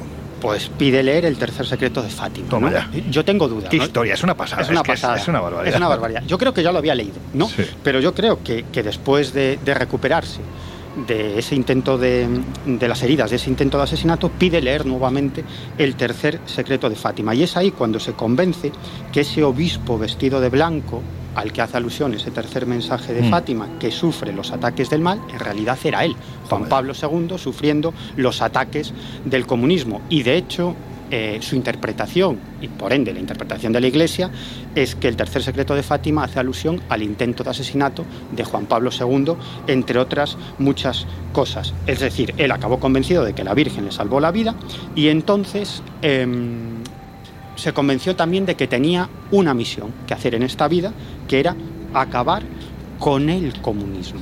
De hecho, el Papa, y esto es muy conocido, en el año 1983, dos años después del intento de asesinato, se reúne en su celda con Aliasca. Eh, no trascendió lo que hablaron, simplemente las imágenes de lo que estaba pasando, ¿no? Y se veía en, en- en algunos momentos que el Papa se quedaba muy pensativo, en otros momentos eh, su rostro mostraba una, una honda preocupación. Esto fue en el 83. Bueno, en el año 1985 tiene lugar el juicio contra Liaca y allí hace unas declaraciones curiosísimas. Por ejemplo, en un momento determinado, Akka grita: Meditad. El Papa en persona llegó a mi celda y me ha dado a conocer el tercer secreto de Fátima del que fui un mero instrumento. Caerán naciones y América y Rusia desaparecerán. Y sobre el momento en el que atentó contra Juan Pablo II dijo lo siguiente. En aquel momento sucedió algo que no puedo explicarme. Disparé como un autómata. Había algo inexplicable en todo aquello. Aquello era un proyecto de la providencia. ¿Cómo recuerda esto a Lee Harvey Oswald? Y tanto. El Colegio Invisible. En Onda Cero. Miguel, uno de los grandes enigmas de este asunto es precisamente el del asesino Aliatka, un hombre ya seguido por los servicios de inteligencia que al parecer pertenecía al grupo denominado los Lobos Grises. ¿Quiénes serán estos señores? Bueno, los Lobos Grises es una organización que sigue existiendo, es una organización raci- racista, xenófoba, paramilitar y de extrema derecha, y es una organización turca. Unos angelitos, vamos. Sí, unos angelitos. En realidad este, esta organización parte del ala juvenil del Partido del Movimiento Nacional, que era un partido de extrema derecha que existía en Turquía y la finalidad de los, lobos, de los lobos grises era básicamente agredir a los enemigos del partido. ¿De dónde viene el nombre de los lobos grises? Es muy interesante.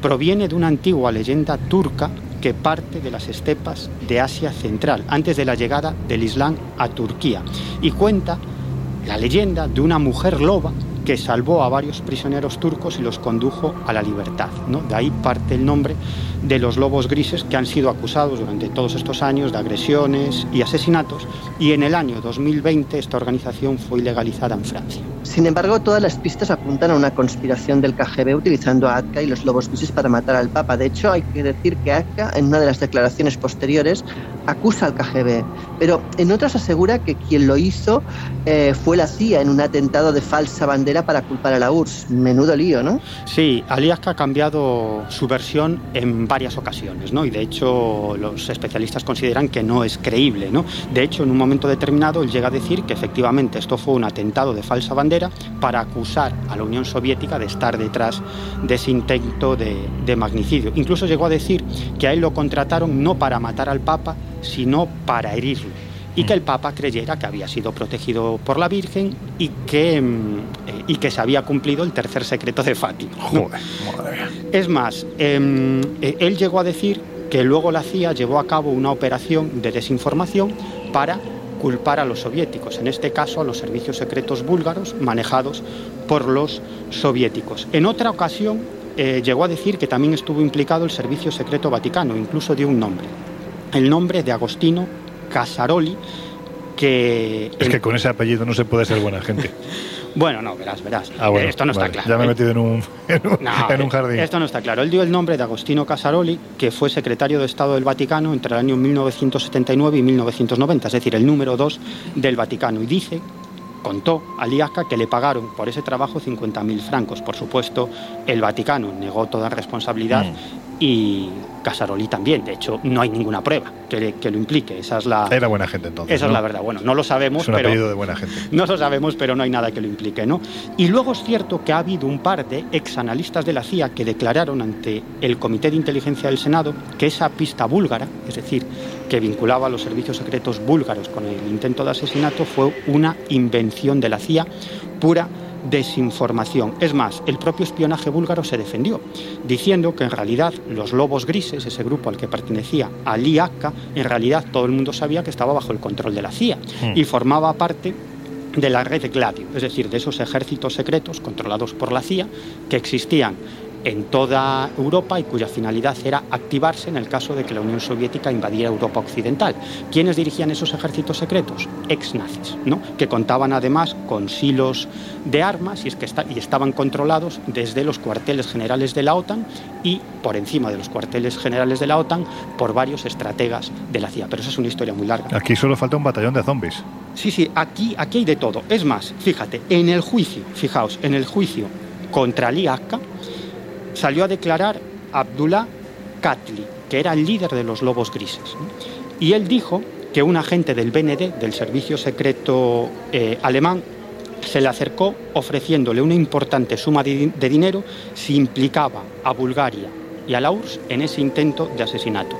Y luego un elemento fascinante que une otra serie de cuestiones vinculadas con el mundo del espionaje que aparentemente no tienen nada que ver. Veréis qué interesante.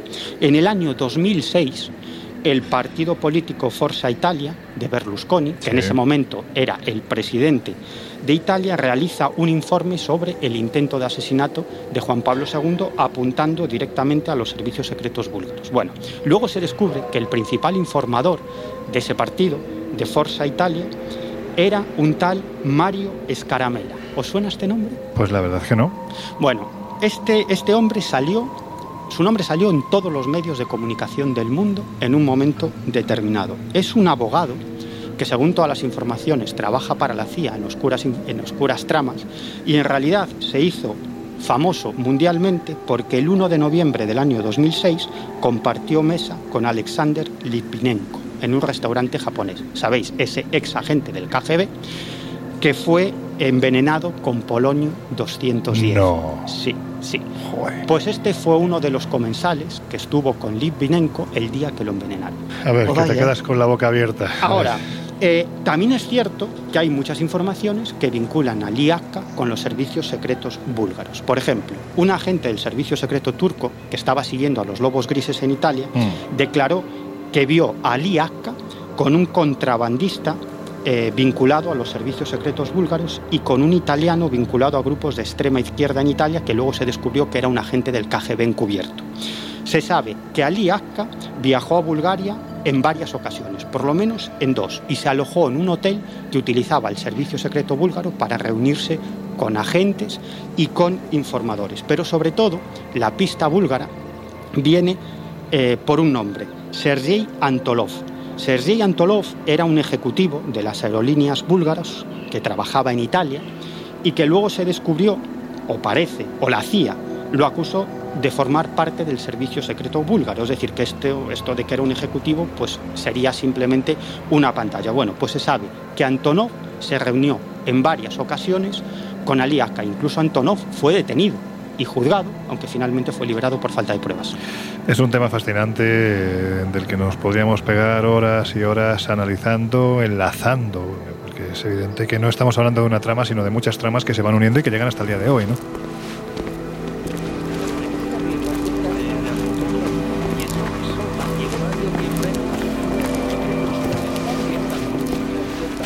Miguel, ¿qué pasa? ¿Qué pasa? Aquí, aquí estamos. Espero no haber sido de, demas- demasiado pesado. Una gran alegría volveros a ver, y además en un lugar como Fátima, que tiene tanto que ver con la religión, con la historia, con las conspiraciones políticas, con todo. Y con los ovnis que tanto nos apasionan. También. ¿A Jesús qué le pasa? Se ha callado. El milagro de Fátima. Jesús se, se ha callado. No, yo es que en la presencia de, de Miguel se obra el milagro y, y- y me, inva- y me invade el mutismo. Bueno, yo espero que se obre el milagro de los peces y de, de los vinos, ¿no? Era, o del pan y el vino. Bueno, Panes, en fin, lo que panes y los peces. Panes, Es que cada uno piensa en lo que le gusta. Bueno, pues paces, peces y panes, peces y vinos, que ya va siendo hora de que vayamos comiendo algo. Pero antes, Josep, hay que decir que toda la historia de la que nos ha estado hablando Miguel, finalmente, bueno, pues parece cerrar el círculo con eso de que en su momento, pues, eh, bueno, con eso que en su momento no se atrevió a hacer Juan Pablo II, ¿no? Y que ahora sí ha hecho el Papa Francisco, consagrar Ucrania y Rusia al corazón de María, ni más ni menos. Y Putin, Josep, que de armas de fe parece que también va sobrado, pues parece que está recibiendo pues está recibiendo, ¿no? Por otro lado, apoyos espirituales muy curiosos, ¿no? Sí, y tú sabes que yo no creo en las casualidades. Eh, el pasado, la noche del 12 al 13 de marzo, ¿recordáis cuándo han tenido lugar todas esas apariciones en Fátima? El 13 no. Pues Sí. la noche del 12 al 13, un centenar de brujas se dieron cita en un hotel de Moscú para celebrar un aquelarre que reforzara mágicamente a Vladimir Putin. Y es que si el relato mediático de la guerra lo está ganando claramente Ucrania, eh, ahora estas brujas quieren que el relato de las fuerzas ocultas lo, lo gane precisamente Putin, porque hay una hay un Consejo General de Brujas en, en Rusia que está liderado por una eh, hechicera, vamos a llamarlo así, o vidente, eh, que se llama Alena Polin. Tienes que visitar su página web porque ella presume de ser una asistente del presidente Putin y dicen las malas lenguas que no toma una decisión importante sin, sin que pase por su asesoramiento. Bueno, pues eh, en esta, en esta, en este aquelarre, en esta reunión de, del Consejo General de Brujas, se le quiso dar un apoyo espiritual eh, haciendo un círculo de poder en cuyo centro, en lugar del famoso mm, pentagrama, ¿verdad? Eh, habían eh, colocado una especie de chal arrugaico y encima una foto nada menos que de Vladimir eh, Putin. Y eh, vamos, que estaba sustituyendo, por así decirlo, al macho cabrío, que es quien, eh, quien está. quien- hombre, es verdad, sí o no, siempre se coloca ahí, pues, pues ahí estaba Putin. O sea que algo de cabrón debe de tener, con perdón. Eh, el caso es que todas estas mujeres que iban ataviadas pues, de negro, llevaban en la espalda algunos símbolos que eran generalmente animales. He podido distinguir en los vídeos algunos como osos, como águilas, y cubrían su cabeza pues, con una capucha picuda, vamos, como si estuviéramos en la Edad Media. Y esta bruja, Pauline, toma la iniciativa y dice, los que oyen pero no oyen, los que ven pero no ven, los que están aquí, estuvieron aquí y estarán, no se olvidarán de la palabra, elevar la fuerza de Rusia y dirigir a nuestro presidente Vladimir Putin por el camino de la justicia. Yo creo que si ese es el encantamiento, poco le ha ido, porque vamos, justicia, lo que se dice justicia, en Rusia no hay. Lo cierto es que la agencia de noticias Asia News, que es quien ha distribuido los eh, vídeos eh, relativos a esta eh, reunión mágica, mm, está mostrando pues a estas brujas haciendo esta historia y profiriendo maldiciones eh, contra los enemigos de Rusia entre ellos, pues como os podéis imaginar, eh, eh, no solo Ucrania, sino también, en este caso, Europa y especialmente los Estados Unidos, a quienes consideran están detrás de todos los males que afectan Mm. al, al país. eh, Pensemos una cosa también, eh, que ya se está hablando de que si el primer anticristo se identificó con Napoleón, el segundo con Hitler, la gente ya está empezando a decir que el tercer anticristo es precisamente Putin. Bueno, yo creo que es que la jugada se presta, ¿no? El personaje tiene una apariencia, bueno, no sé si decir que, que demoníaca, pero desde luego sí, mm, para nada Esquizofrénica, a cálida. mí me parece una persona, o sea, con la- como, como si, como si no tuviera la mente, o sea, tiene una mirada totalmente fría, dispersa, como si, no sé. eh, Pero, pero eso lo decís ahora. Lo interesante hubiera sido decir esas eh, cosas hace tres o cuatro años atrás. Bueno, siempre se ha dicho, Porque a Josep, todos que- nos que- parecía. No, no, a todos no. Siempre, siempre se ha dicho que Putin era un señor que podía llegar a congelar los fuegos del infierno. Es decir, esa Sí, frialdad, sí, sí, esa sí. inexpresión, esa dureza en su discurso y en su también, por supuesto, gobierno del país, no es una cosa nueva. Otra cosa es que es cierto que cuando Putin llega a la presidencia de, de Rusia, de la Federación Rusa, es evidente que están en un estado económico bastante detestable y este Muy señor mal, pues mal. consigue consigue que la economía se vaya estabilizando. Es que al César lo que es de del César, lo que maneras, pasa es que él se ha creído César. opinión, ¿eh? que yo no soy especialista en geopolítica, pero sí diviso dos eh, Vladimirs distintos, ¿no? El, el que tú hablas, el de la el de la recuperación y el que blinda su posición dentro del Kremlin y que a partir de ahí se vuelve un déspota y un hijo de Putin eh, absoluto. Eh, yo creo que son dos imágenes muy claras, muy fácilmente reconocibles eh, por los actos la opresión que ejerce sobre la propia oposición del país. Pero es que estamos en lo de siempre. O sea, si tú preguntaras a la gente que en su momento votó a Hitler, lo votaron pensando que sería un gran líder. Lo votaron en un momento de crisis, en un momento en que necesitaban a alguien que hiciera resurgir el país. Y esto es lo mismo. O sea, este señor también surge por una votación, pero por lo mismo, por una época de crisis de Rusia. De hecho, estamos viendo últimamente imágenes eh, en esos mm, baños de multitudes que se está dando, que a mí particularmente mm, tanta gente fanática, tanto culto al líder, tanta banderita, me recuerdan precisamente a ese otro tiempo y es para, en fin, abrir los ojos y vamos a intentar que el hombre, me refiero al hombre como ser humano, no tropiece otra vez más, otra vez más, con la puñetera piedra de siempre.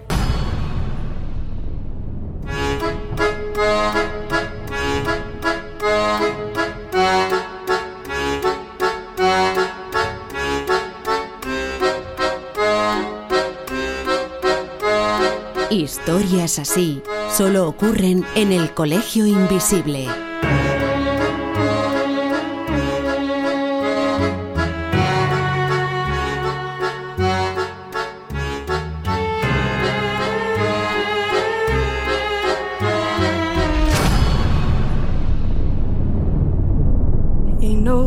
Sunshine when he's gone.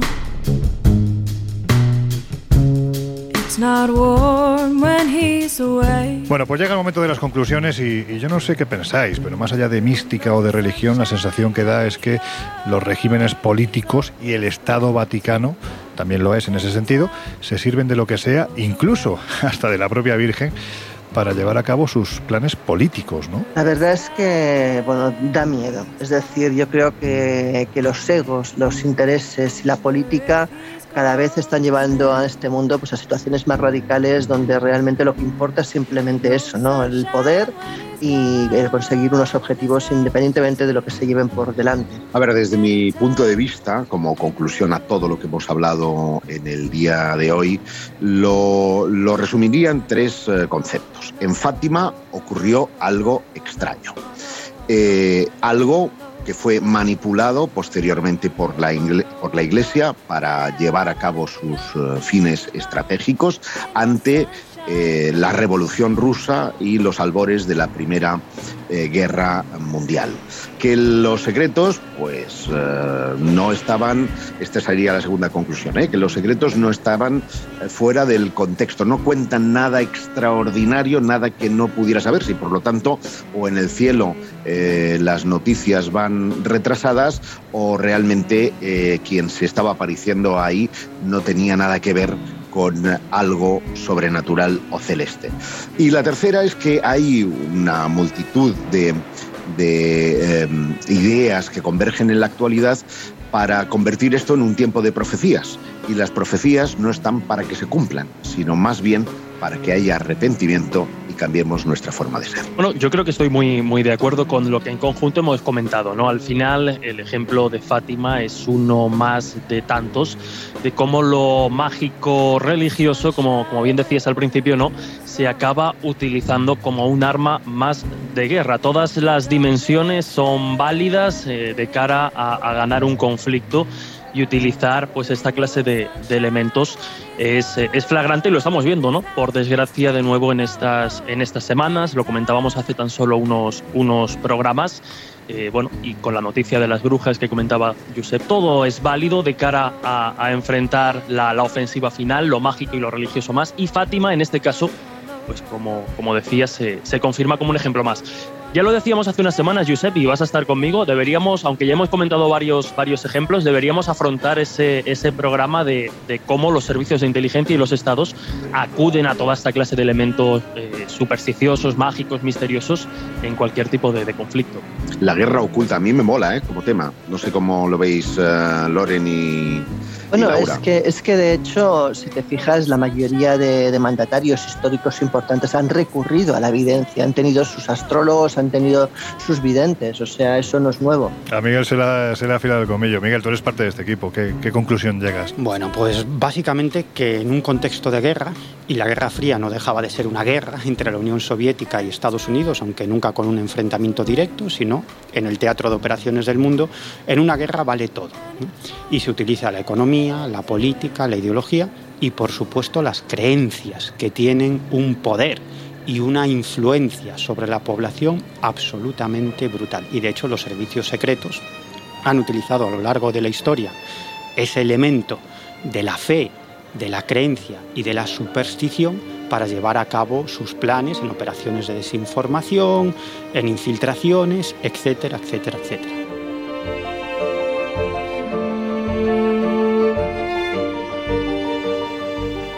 Estamos a puntito, a unos minutos de cerrar las puertas del Colegio Invisible, por eso me vais a dejar, compañeros, que sea yo el que vaya un poquitín rápido con esas cosas que pueden hacer en esta semana nuestros y nuestras queridas invisibles. La primera y fundamental, ahí está la revista Año Cero Enigmas en el kiosco.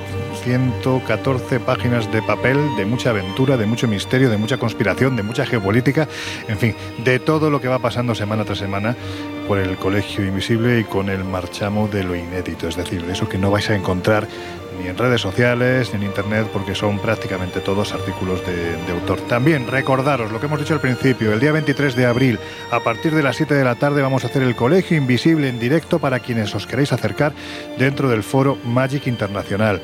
Sábado 30 en el Teatro Circo de Murcia, también estaremos a partir de las 10 de la noche haciendo el Colegio Invisible para todos y todas los que queráis venir a vernos. Y el 12 de mayo en el Círculo Mercantil de Sevilla, a partir de las 8 de la tarde, también realizaremos el Colegio Invisible y además os contaremos alguna cosita de ese libro que ha visto la luz hace apenas dos semanas y que se titula así, El Colegio Invisible.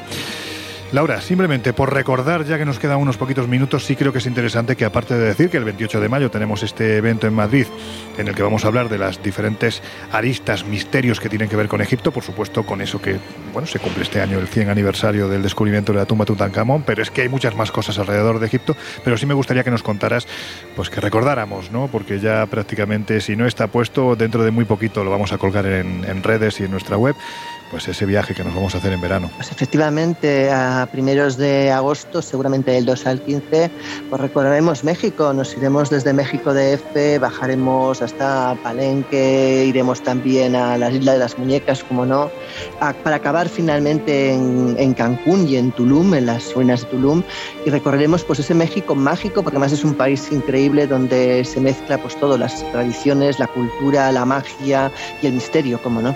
Es un viaje ¿Por qué único. cuando dices Tulum me viene a mí a la cabeza lo de Tulum Tulum? Oye, no, era una broma, pero eh, yo sí quisiera de- No anunciaros algo, sí, hombre, como las vacas, con Ah, el Tolón. Tulum Tulum. Ah, no lo has pillado, Loren. Eh, os decía que tenemos antes un evento que acabamos de colgar en la flamante web que tenemos en viajesprisma.com. Que es nueva, es nueva, sí señor. Nueva, nueva.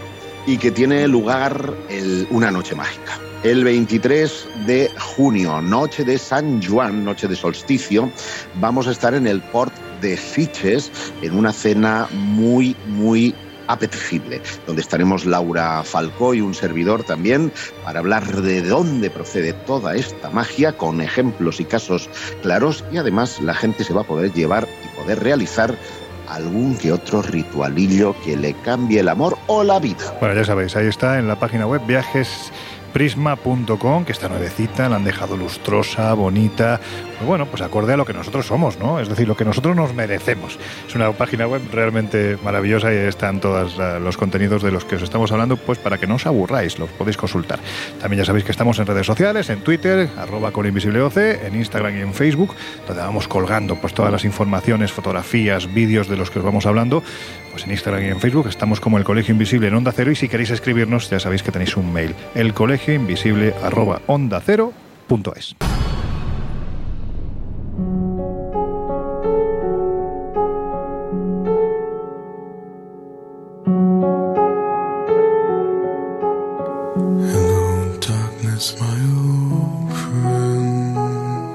Que nos vamos, que ha llegado la hora de marcharse. Qué penita, oye, el tema la verdad es que estaba siendo apasionante, es propio de, de una película, no sé si de espías, de ficción, de miedo, un poquito de todo, ¿no? Laura Falcó, que te lo has pasado bien. A mí ya sabes que me apasiona el tema, o sea, no solamente el tema geopolítico, sino el tema de las profecías y, y de cómo se cumplen o cómo no se cumplen y todas las posibilidades que abren eh, delante. Y, y claro, me lo he pasado de fábula, pero bueno, toca cerrar. Nos vemos en una semana. Venga, hasta dentro de una semana. Yo sé que Jarro, tú te veo que estás salivando, disfrutando. No sé si por la cerveza que tienes ahí delante, que no sé de dónde la has sacado. No, estoy salivando porque eh, pasado mañana eh, te- nos vamos, nos vamos a Egipto con un montón de invisibles y ¿sabes qué pasa? Que tengo la cerveza aquí preparada, pero el equipaje también, o sea que oh, no me entretengo, ¿eh? Estela Local, Javibi. Venga, nos vemos dentro de dos días, que nos vamos a Egipto. Ya os contaremos Yala, muchas yala. cosas. Jesús Ortega, amigo, bueno, te iremos contando. Contactaremos con vosotros desde, desde Sí. Egipto y ya os iremos contando, pero bueno, que de, de todas formas lo que es indudable es que dentro de una semana nos volvemos a encontrar. Como siempre, un placer. Hasta la próxima. Miguel Pedrero, amigo, parte de este equipo y de esta familia, que un placer tenerte siempre y que qué pena que no tengamos 7.000 horas para poder seguir hablando contigo. Porque hemos rascado solos a la, la superficie de este asunto, ¿eh? que es muy complejo y que tiene muchísimas aristas. Bueno, pues yo encantado de, de estar aquí y, y bueno, habrá sorpresas porque estoy trabajando en temas que creo creo que van a ser sor- bastante sorprendentes. O sea, que habrá sorpresas. Y que van a poder oír aquí en el Colegio Invisible porque, bueno, Miguel, de forma esporádica, es como el Guadiana, aparece, desaparece, cada vez está un poquito más, pero en fin, ya conseguiremos que se nos quede fijo. De momento, sus investigaciones ya sabéis que las vais a poder escuchar aquí en el Colegio Invisible. Ahora ya os dejamos en la compañía de José Luis Salas, de sus no sonoras, y nosotros volvemos a abrir la puerta del Colegio Invisible dentro de una semana. Hasta entonces, ya sabéis, intentarlo, por lo menos, sed muy felices.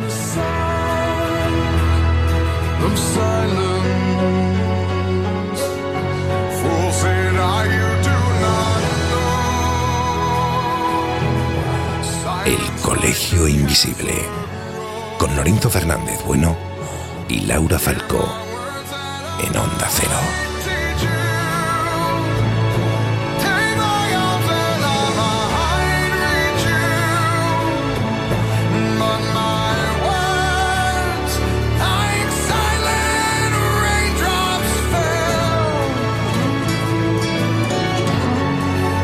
And echoed